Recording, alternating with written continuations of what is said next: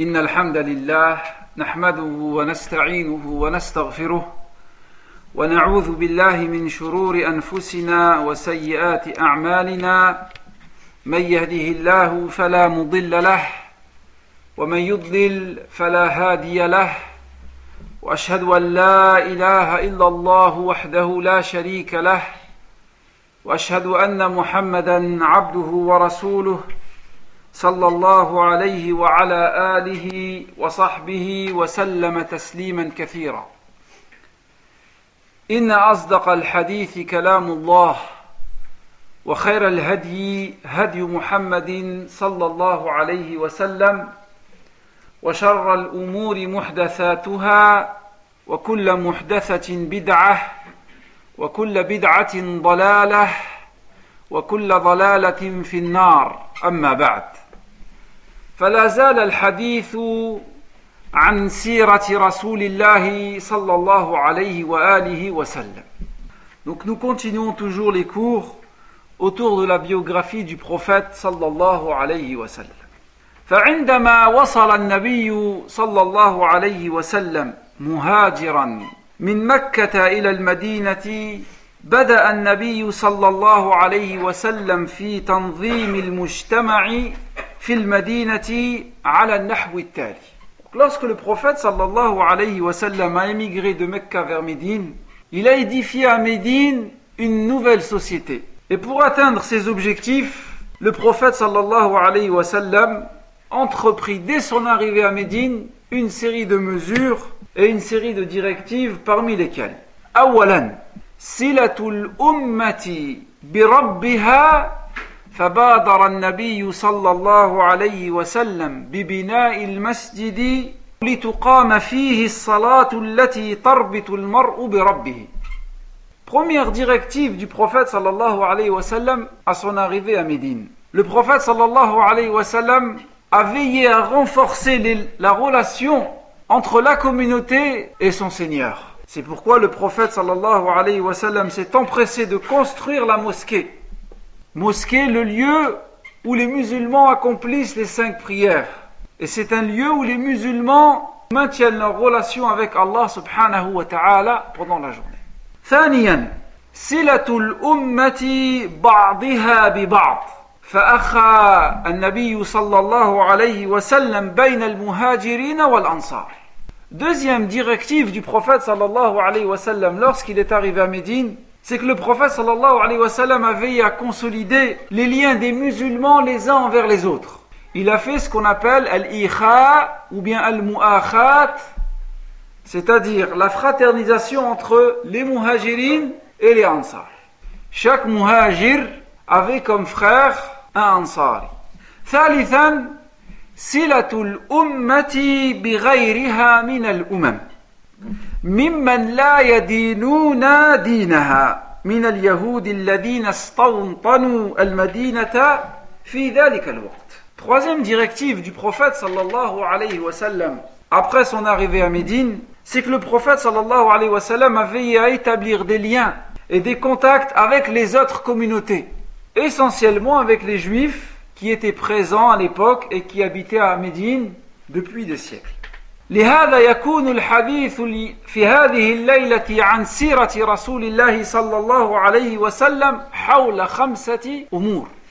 C'est pourquoi aujourd'hui, Inch'Allah ta'ala, le cours autour de la biographie du prophète sallallahu alayhi wa sallam va porter sur cinq points. أولا بناء المسجد.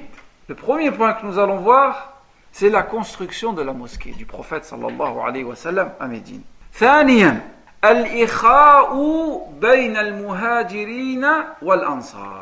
Deuxième point que nous allons voir, c'est que le prophète sallallahu alayhi wa sallam a instauré la fraternisation entre les muhajirin et les ansar. Troisième point que nous allons voir, inshallah c'est les pactes d'alliance que le prophète sallallahu alayhi wa sallam a fait avec les juifs. رابعا المنافقون. Quatrième point que nous allons voir, c'est il va exister une nouvelle, un nouveau groupe dans l'islam qui s'appelle al-munafiqun, les hypocrites. وخامسا واخيرا الدروس والعظات التي تؤخذ من درسنا اليوم Et cinquième et dernier point, nous allons voir ensemble les leçons qu'on peut retirer du cours d'aujourd'hui.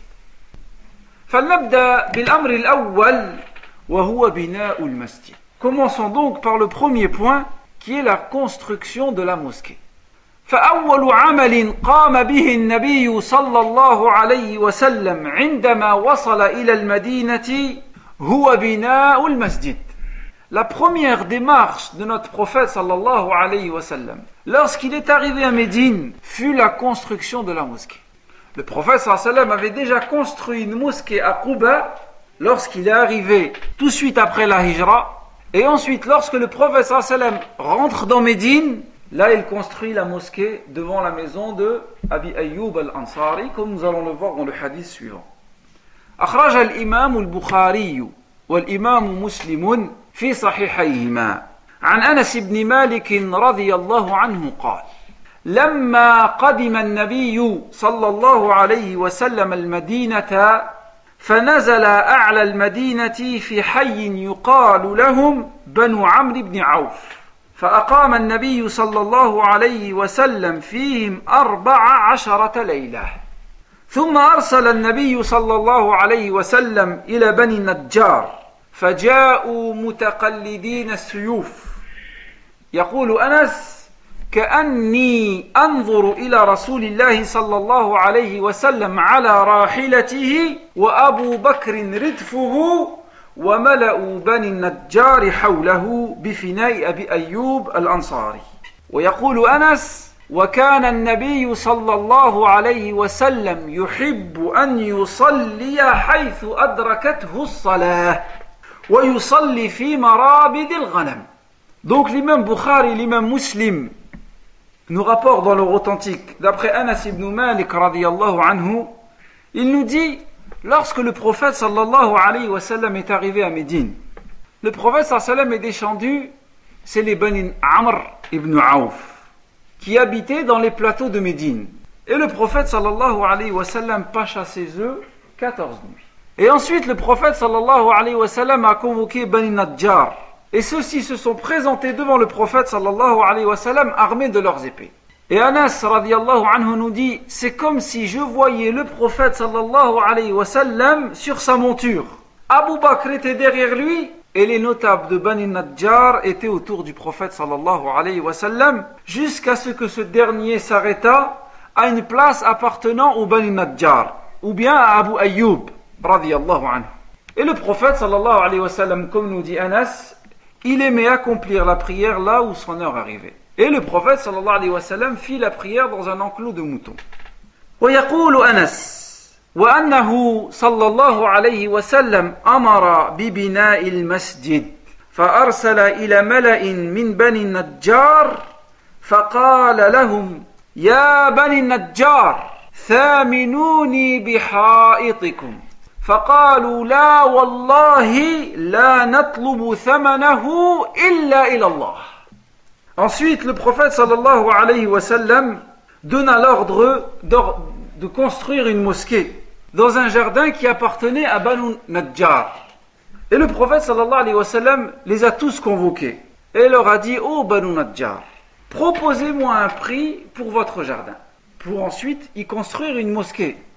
Et les Banu Najjar ont dit au prophète sallallahu alayhi wa sallam Non par Allah, nous ne demandons son prix qu'à Allah Azza wa ثم يقول أنس فكان فيه أي في هذا البستان فكان فيه ما أقول لكم كان فيه قبور المشركين وكان فيه خرب وكان فيه نخل فأمر النبي صلى الله عليه وسلم بقبور المشركين فنبشت ثم بالخرب فسويت وبالنخل فقطع. فصفوا النخل قبلة المسجد وجعلوا عضادتيه الحجارة وجعلوا ينقلون الصخر وهم يقولون اللهم لا خير إلا خير الآخرة فاغفر للأنصار والمهاجرة. Et Anas radiallahu anhu nous dit Je suis intervenu auprès du prophète sallallahu alayhi wa sallam en disant Ô prophète d'Allah, Ce jardin, ce terrain renferme des tombes des païens. À cet endroit sont enterrés des gens, des païens, et il renferme des ruines et des palmiers. Alors le prophète sallallahu alayhi wa sallam donna l'ordre de transférer les tombes, d'aplanir les ruines et de couper les palmiers. Et là, Anas radiallahu anhu nous dit, on range à ces derniers en face de la mosquée, dont on construisit les, poteaux en pierre. Et les musulmans transportaient les pierres en récitant des vers de poésie, et le prophète sallallahu alayhi wa sallam récitait avec eux ces vers. Il disait, Allahumma la khayra illa khayra al-akhirah. Ô Allah, ô Seigneur, il n'y a de bien que celui de l'au-delà. Faghfir lil ansari wal muhajira. Ô Allah, pardonne aux ansar et aux muhajiri. فهكذا بنى النبي صلى الله عليه وسلم لله بيتا قبل أن يبني لنفسه بيتا ومسكنا.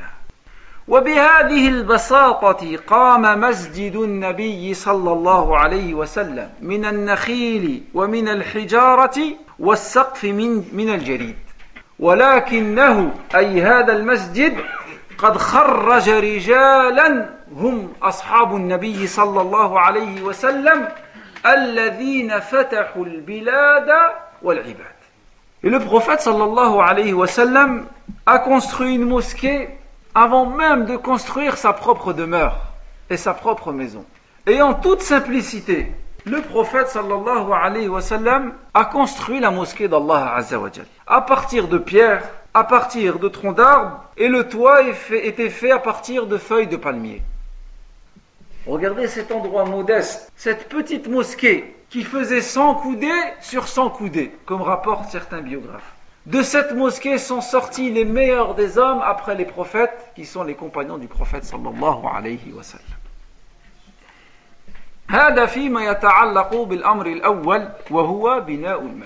Donc ceci concerne le premier point, c'est-à-dire la construction de la mosquée. Imaginez-vous la première directive du prophète sallallahu alayhi wa sallam en arrivant à Médine fut la construction de la mosquée qui permettait beaucoup de choses et entre autres de maintenir les liens entre l'individu et son Seigneur.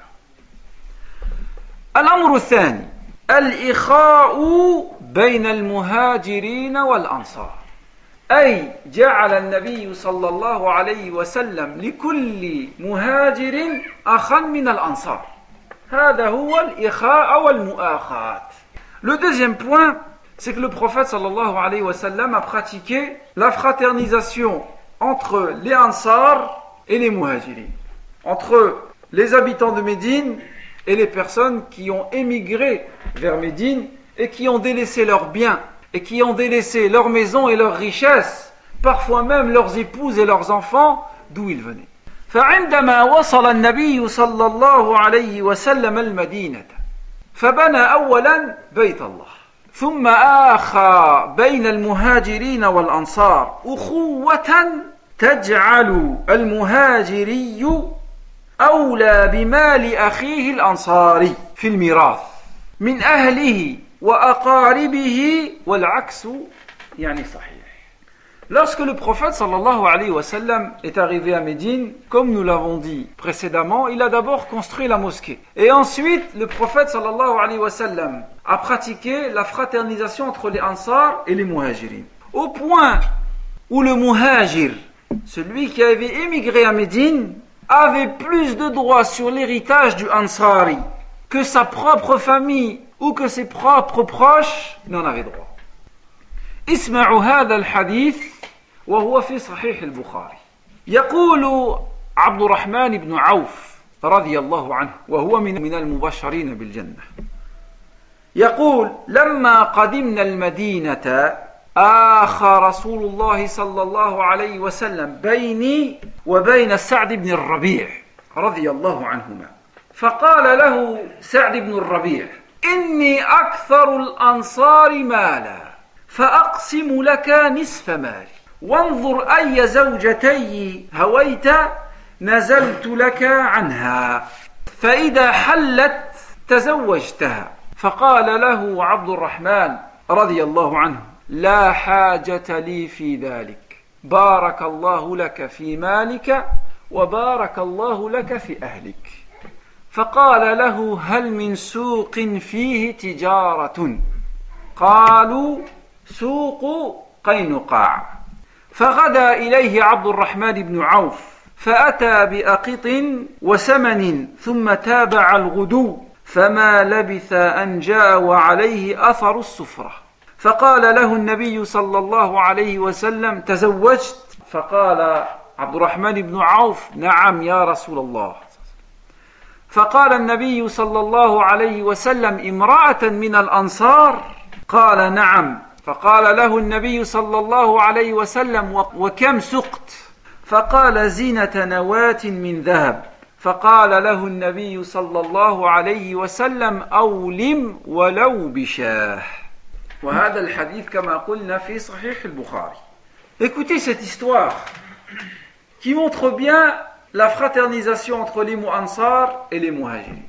L'imam Bukhari rapporte dans son authentique, d'après Abdurrahman ibn Auf, il dit lorsque nous sommes arrivés à Médine, le prophète sallallahu alayhi wa sallam a fait de moi et de Saad ibn Rabi' radiallahu anhu, il a fait de moi et de lui des frères.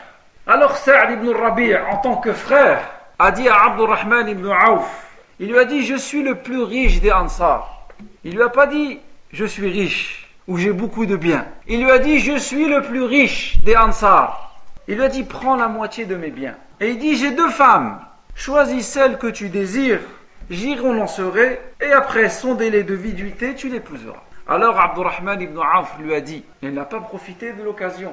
Il lui a dit, je n'ai pas besoin de tout ça. Qu'Allah mette la baraka dans tes biens et qu'Allah mette la baraka dans ta famille. Indiquez-moi le marché. Alors ils lui ont montré le marché de alors Abdurrahman ibn Auf se rendit à ce marché et il revient de ce marché muni de beurre salé et de fromage. Et le lendemain, il est reparti. Et ainsi de suite, s'est enrichi et il ne tarda pas à se marier.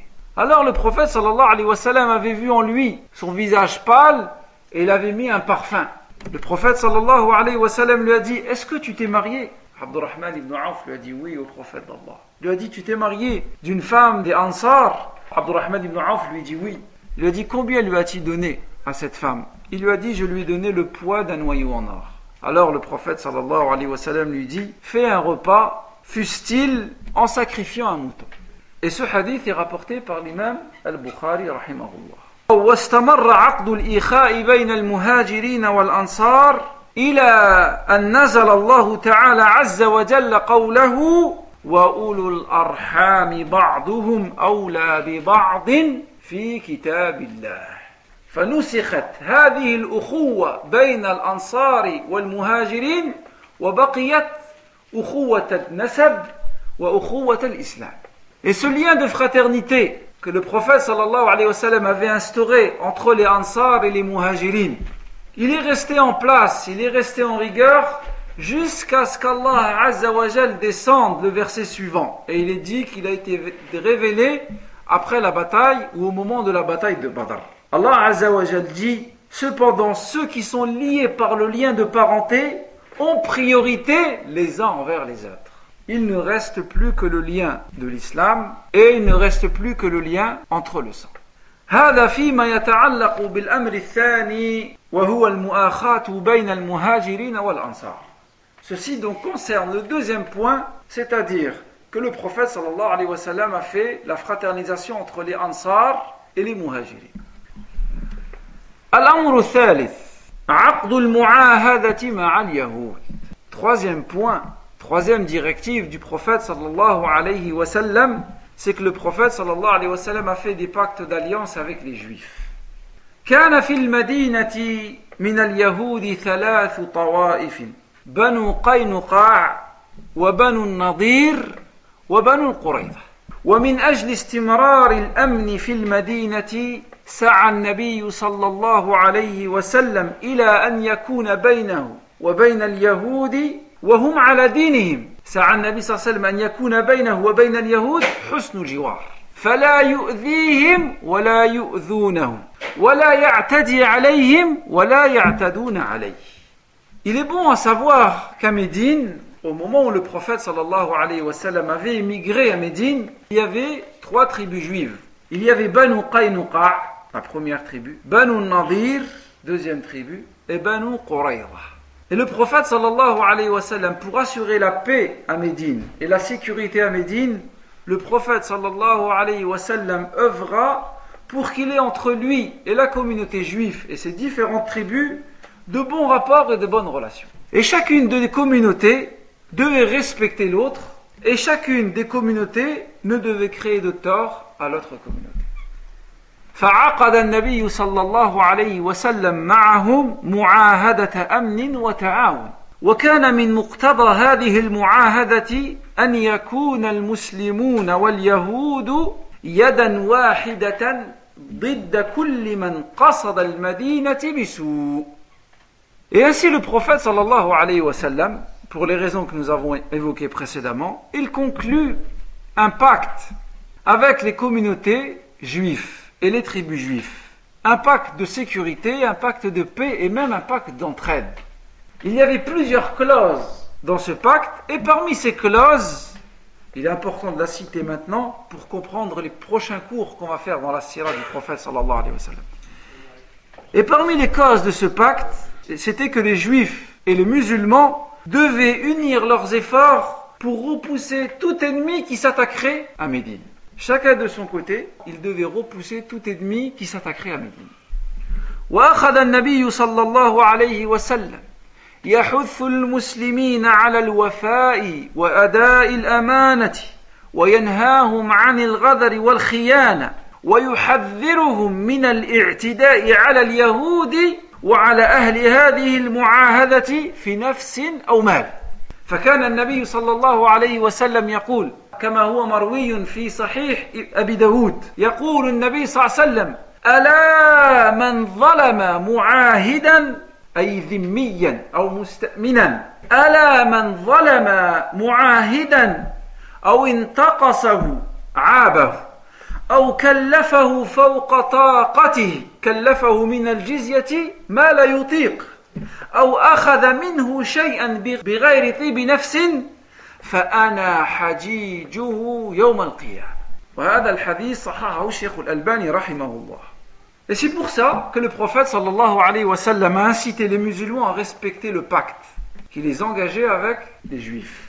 Et le prophète sallallahu alayhi wa sallam interdisait aux musulmans toute trahison. Et il mettait en garde les musulmans de léser tout individu de cette communauté, de léser tout juif dans ses biens ou dans, ses, ou dans sa vie. Écoutez ce hadith. Le prophète sallallahu alayhi wa sallam dit Celui qui lèse une personne avec qui nous avons un pacte, ou bien qui dit du mal de cette personne, ou bien qui lui impose plus que cette personne ne peut supporter, ou bien qui prend de cette personne quelque chose sans son accord. Le prophète sallallahu alayhi wa sallam dit écoutez bien cette parole. Je m'élèverai contre lui le jour de la résurrection.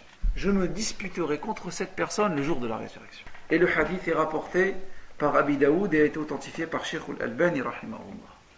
ومع ذلك كله فقد أصر اليهود على الكفر واستكبروا استكبارا ومكروا للإسلام والمسلمين مكرا كبارا ليلا ونهارا Et malgré tout cela, malgré le bon comportement du prophète sallallahu alayhi wa sallam avec les juifs de l'époque, les fils d'Israël ont persisté dans leur mécréance. Ils se sont entêtés et ils se sont pris d'orgueil.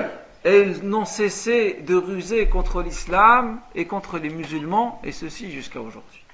ومع ذلك كله ظل النبي صلى الله عليه وسلم وفيا لهم بعهده ملتزما بالميثاق الذي اخذه على نفسه لهم حتى كانوا هم اول من نقض العهد اول من نقض العهد بين النبي صلى الله عليه وسلم وبين اليهود هم اليهود وكان أول من نقض العهد من الطوائف اليهود بنو قينقاع.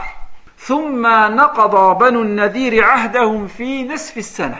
ولما جاءت الأحزاب في السنة الخامسة نقض بنو قريظة عهدهم مع النبي صلى الله عليه وسلم وسنرى ذلك إن شاء الله تعالى.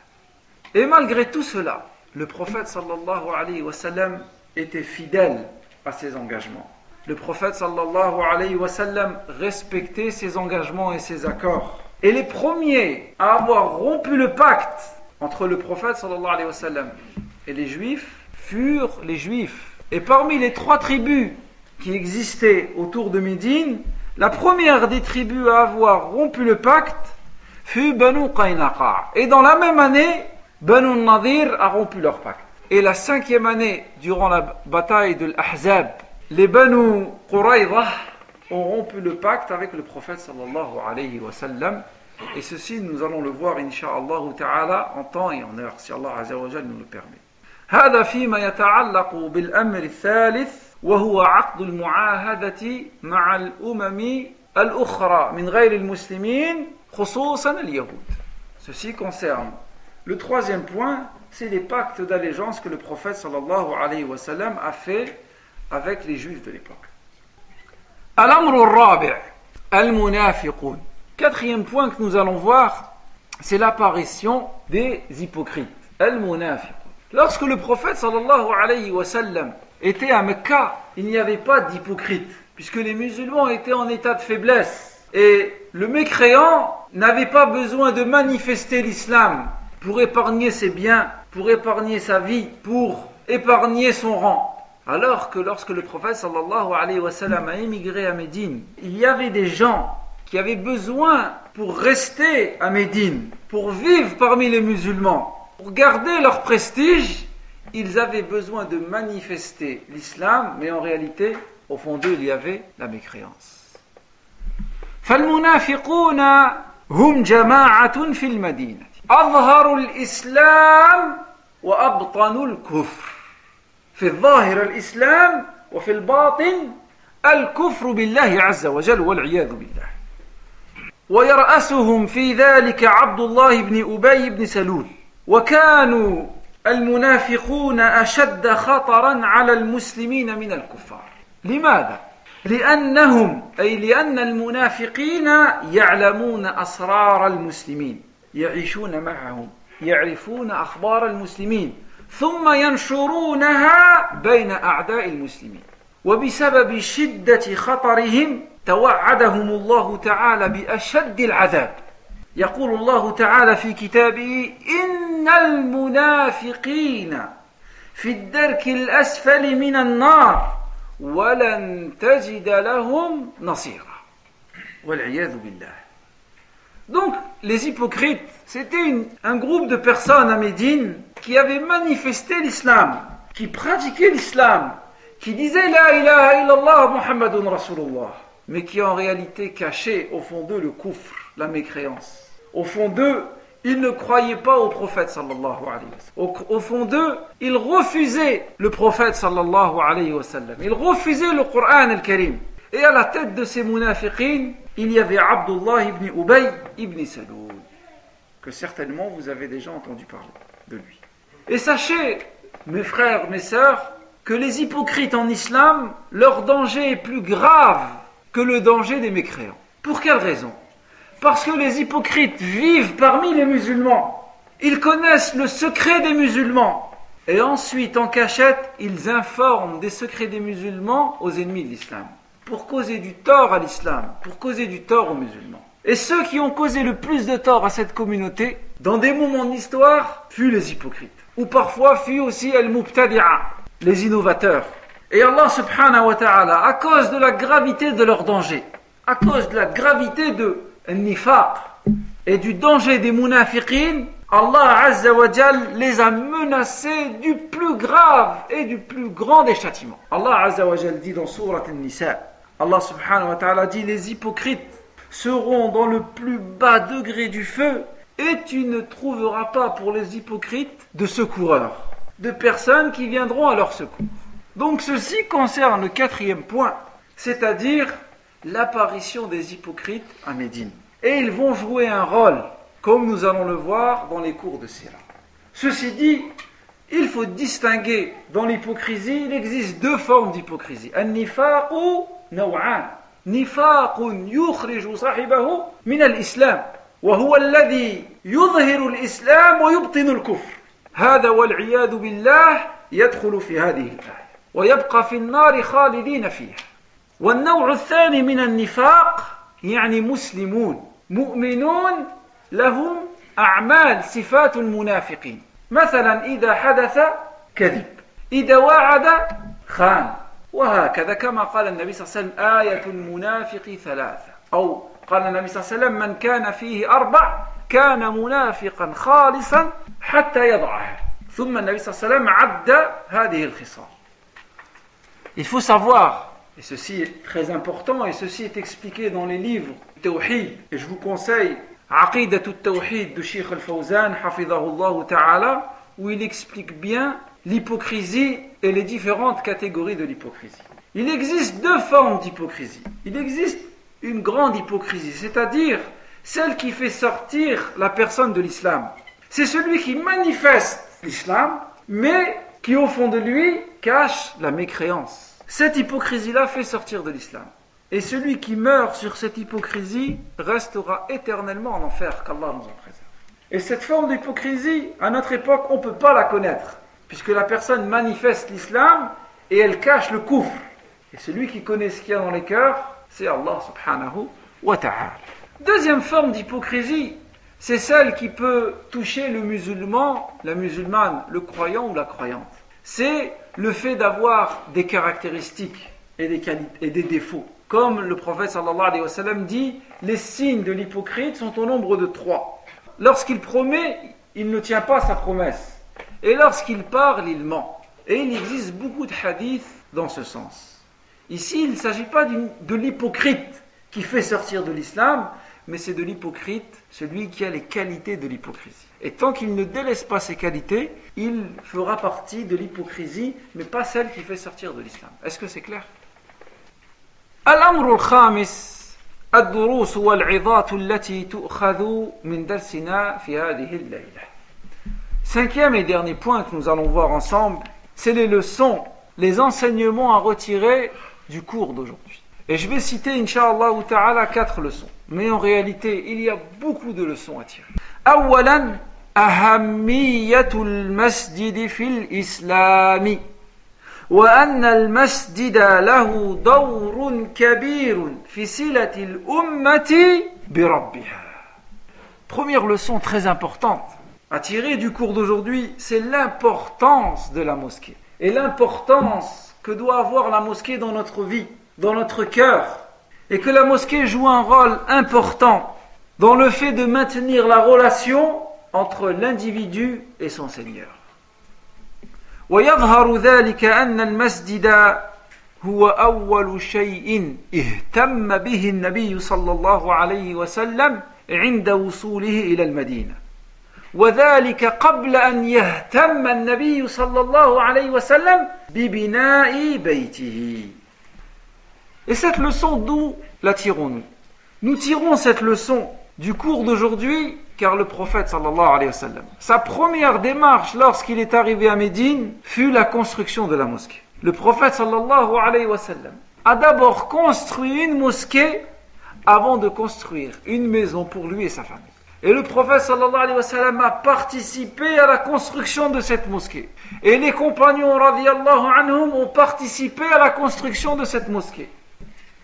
فالمسجد هو المدرسة التي يتعلم المسلمون فيها دينهم الصحيح من خلال الكتاب والسنة على فهم سلف الأمة فقد علم النبي صلى الله عليه وسلم أصحابه وزكاهم في المسجد فتخرج من مسجد النبي صلى الله عليه وسلم الصحابة الذين فتحوا قلوب العباد والبلاد رضي الله عنهم Et la mosquée fut l'endroit où les musulmans apprenaient la vraie religion, la religion tirée du livre d'Allah, de l'authentique, de la sunna du prophète sallallahu alayhi wa sallam, selon la compréhension des compagnons et des premières des générations. Et regardez le prophète sallallahu alayhi wa sallam enseigner l'islam aux compagnons dans la mosquée. Et de cette mosquée, la mosquée du prophète sallallahu alayhi wa sallam, sont sortis les meilleurs des hommes après les prophètes qui sont les compagnons du prophète sallallahu alayhi wa sallam. ثانيا من الدروس والعظات أهمية الأخوة في الإسلام وما أحوج المسلمين إلى هذه الأخوة Deuxième point, Deuxième leçon à retenir concernant le cours d'aujourd'hui, c'est l'importance de la fraternité en islam. Et combien nous avons besoin aujourd'hui de maintenir la fraternité, les liens de fraternité qui nous unissent les uns aux autres. ويظهر ذلك في المؤاخاة بين المهاجرين والأنصار وقصة عبد الرحمن بن عوف وسعد بن الربيع رضي الله عنهما فالله تعالى ربط بين المسلمين برابطة الإيمان التي هي أقوى الروابط وهي أقوى من رابطة النسب والوطن واللغة Et l'importance de la fraternité en islam. Nous tirons cet enseignement du cours d'aujourd'hui dans le fait que le prophète sallallahu alayhi wa sallam a instauré la fraternisation ou la fraternité entre les Ansar et les Muhajirin, qui fut annulée après. Et le meilleur exemple, c'est l'histoire de Sa'd ibn Rabi' radiyallahu anhu et de Abdurrahman ibn Hawf. Leur histoire est une leçon de fraternité.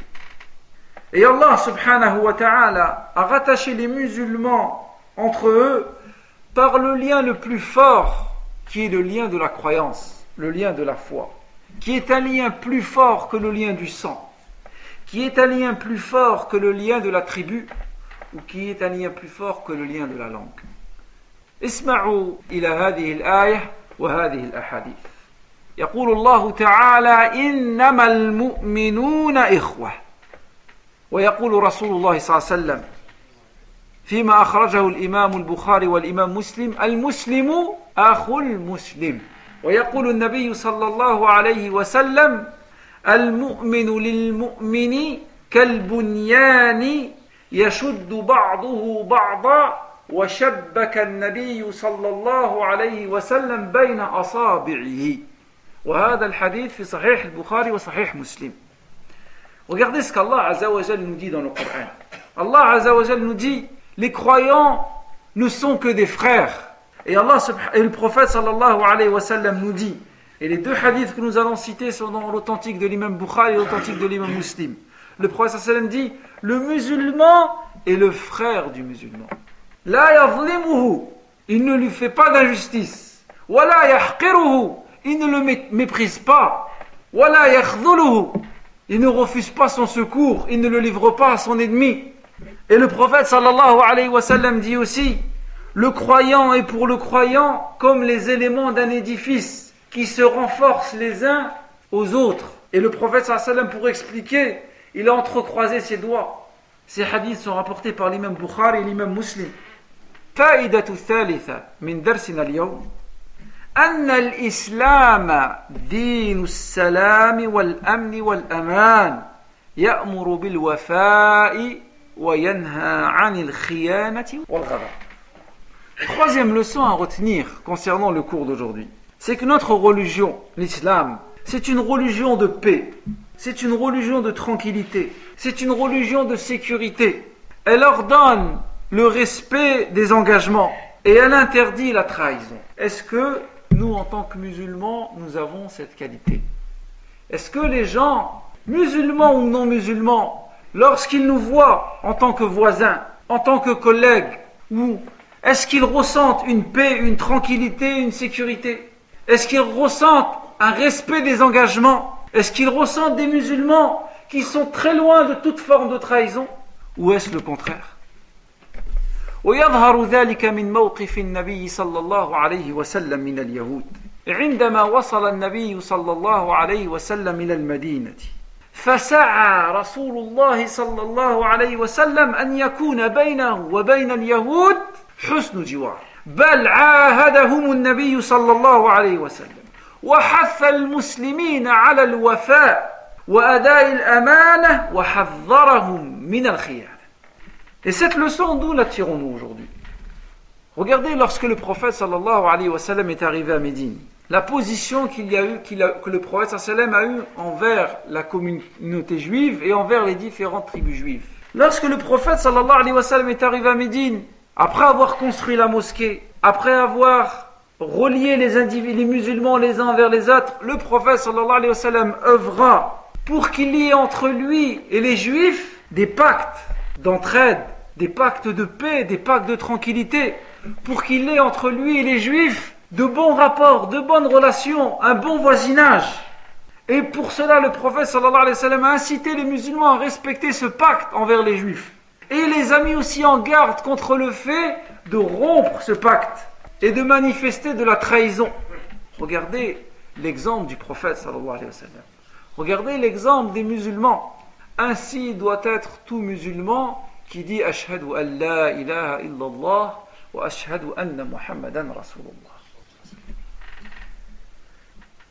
من الدروس والعظات التي تؤخذ من درسنا اليوم أن اليهود قوم غدر وخيانة وهم نقاد العهود وهذا قبل زمن النبي صلى الله عليه وسلم وهذا في زمن النبي صلى الله عليه وسلم ولا يزالون ينقضون عهودهم مع الناس الى يومنا هذا فالنبي صلى الله عليه وسلم عاهدهم ووفى بعهده وهم اول من نقض العهد وخانوا العهد Quatrième leçon à tirer du cours d'aujourd'hui, c'est que le cours d'aujourd'hui nous apprend que les fils d'Israël sont un peuple qui ne respecte pas leurs engagements.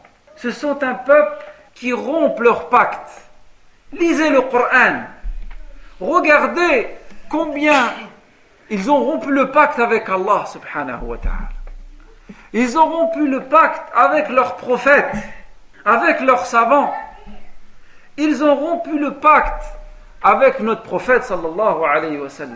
Et ils ne cessent de rompre leur pacte jusqu'à aujourd'hui. Regardez, le prophète sallallahu alayhi wa sallam a conclu des pactes avec eux. Et le prophète sallam était fidèle et respectait ses engagements, même contre un non-musulman. Et les premiers à avoir rompu ce pacte furent les juifs, furent les Banu Israël. Donc voici pour ce qui est du cours d'aujourd'hui. Donc nous avons vu cinq points. Awalan bina'ul masjid. Le premier point que nous avons vu, c'est la construction de la mosquée. Et le prophète sallam a construit une mosquée à Quba et il a construit une mosquée lorsqu'il est rentré à Médine, qui est la mosquée du prophète sallallahu alayhi wa sallam, celle que nous connaissons aujourd'hui. ثانيا المؤاخاة بين المهاجرين والأنصار Deuxième point que nous avons vu aujourd'hui, c'est la fraternisation entre les muhajirin et entre les ansar. ثالثا عقد المعاهدة مع اليهود nous avons vu troisièmement la position du prophète avec les juifs et que le prophète sallallahu alayhi wa sallam a conclu des pactes avec les communautés juives de l'époque. Des pactes d'entraide et des pactes de paix et de tranquillité.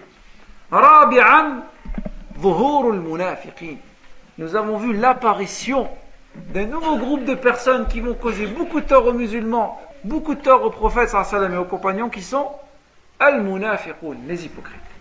Et cinquième et dernier point, ad-durus wal-'idatu allati akhadnaha min darsina Le cinquième et dernier point, nous avons vu quatre leçons concernant le cours d'aujourd'hui. سبحانك اللهم وبحمدك أشهد أن لا إله إلا أنت أستغفرك وأتوب إليك والحمد لله رب العالمين وبارك الله فيكم